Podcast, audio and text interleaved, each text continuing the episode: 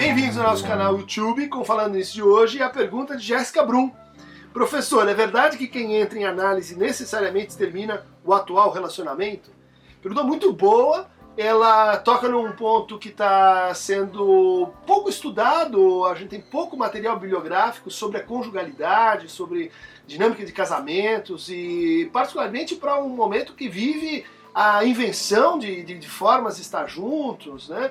como poliamor, como famílias tentaculares, com, uh, com casamentos abertos, né? cada vez mais frequentes que a gente escuta assim na clínica. Realmente seria o caso de falar um pouco mais sobre, sobre as novas conjugalidades. Quanto a esse temor específico, né, de que a gente vai à análise, lá vai questionar sim as suas escolhas, é, é, vai questionar a história do, do, do, do, que levou a gente àquela situação de vida. E esse é um temor que aparece, por exemplo, um temor correlato que aparece também em artistas. Muitos artistas dizem assim: olha, eu tô, tô vindo aqui, mas eu tenho muito medo que a análise assim interrompa a minha criatividade, ou a, ou a análise me faça descobrir coisas que eu não quero descobrir outros que se apresentam assim, olha, eu tenho, eu tenho uma ambiguidade, eu tenho um questionamento de gênero, eu tenho, tenho medo de descobrir uma coisa aqui na análise que adiou, às vezes, a, a, a vinda e, portanto, prolongou o sofrimento da pessoa. Acho que esse é uma expectativa social uh, que tem uma certa razão de ser. Né? E eu diria que é a seguinte, em geral, as pessoas procuram análise é, assim, tarde demais. Né? Em geral, aquele problema é, que atrapalha a vida, especialmente assim num casamento, ele vai sendo assim maltratado. Né? Ele vai sendo maltratado porque a gente atribui as dificuldades assim a a falta de dinheiro, ao momento de vida, a, a intro, intromissões externas, assim, é, a gente se engana, né? Ruídos da comunicação, ou então, uh, bom, nós estamos passando uma fase difícil. Quanto tempo? Ah, uns sete anos. Bom, é muito comum que quando alguém procure um psicanalista, a situação do casamento ela já evoluiu uh, mal ou pior do que poderia ter evoluído se houvesse, às vezes, uh, vamos dizer assim, uh, certos elementos básicos, né? Eh, que vão sendo extraídos ou vão morrendo dentro de um, de um casamento, como por exemplo a conversa. Né? Muitos casais é, tem até essa cena típica, às vezes você vai num restaurante, você vê duas pessoas comendo em silêncio, olhando no celular, né? casais que não conversam, então que tem ressentimentos que vão se acumulando, tem, é, tem demandas que são assim suprimidas, tem posições que são oprimidas, tem formas de violência que vão se cristalizando, vão uh, vão sendo assim toleradas e quando você vê aquilo já ocupou assim um, um espaço, um tempo muito grande dentro do relacionamento. Então, quando a pessoa procura, e que já é um ato muito importante, porque é um ato assim de, de mostrar que, que, que está querendo cuidar daquilo que está querendo assim reinvestir no casamento, que está se preocupando que ele pode acabar. Né? Isso faz com que então o fato de procurar um analista já seja um sintoma da terminalidade daquela relação. Né? Ela já está acabando e a pessoa está se dando conta, ela já fez tudo o que ela podia, então ela procura naquele momento em que pouco se pode fazer ou as cartas já estão mais ou menos dadas. Né?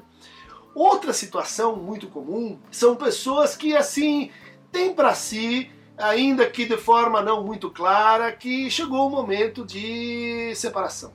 Que aquela relação ela deu o que podia ter dado, aquela relação é, é, chegou num limite, às vezes há outros amores em curso, ou então há traições repetidas, e que, que a coisa continua de pé, mas, ah, mas o laço já se desfez.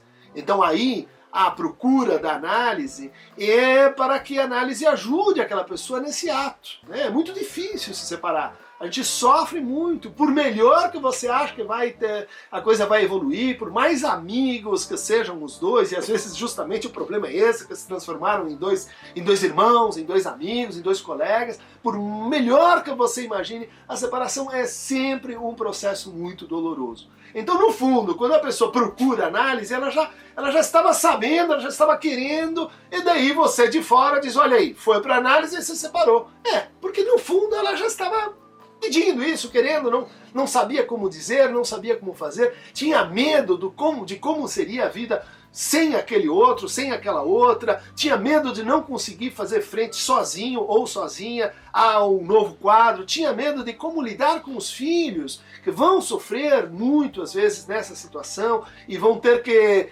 passar por um processo uh, de, de, retrabalho, de relações, de reorganização das distribuições de, de afeto, de carinho, de aliança e tudo mais. Um terceiro cenário que é, é bastante comum uh, e que de fora você associa assim, ah, foi para o, a análise e interrompeu o casamento. Né? E aquele casamento que implica uh, na sua estrutura uma espécie assim de é, recalcamento mútuo dos desejos. Né? É um casamento que, no fundo, ela é, uma, ela é uma sociedade para a administração de filhos e, e, e empreendimentos assim domésticos. Né? É, uma, é uma colusão para assim, manter aparências. Né? E, que, e que a pessoa está assim acostumada que o casamento é isso. Ou seja, ela tem pouquíssimas expectativas e que o casamento pode ser uma coisa mais interessante, pode ser uma coisa mais rica, pode ser uma coisa que, que responda melhor às suas aspirações desejantes. Então o que acontece nessa situação é que ela vem, ela vem para para assim falar da sua vida e começa a se dar conta que o seu casamento é é uma forma de se defender do seu desejo.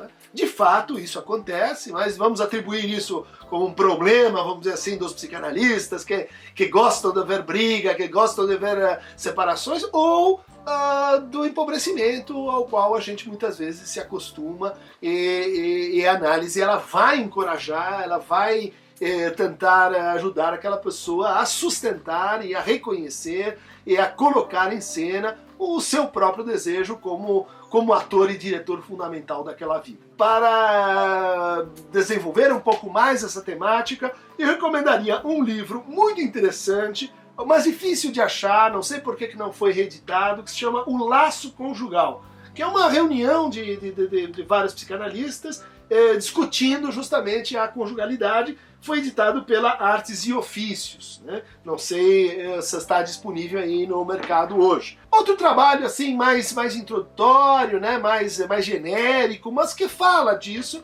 é o trabalho do Luiz Hans, A Equação do Casamento. Né?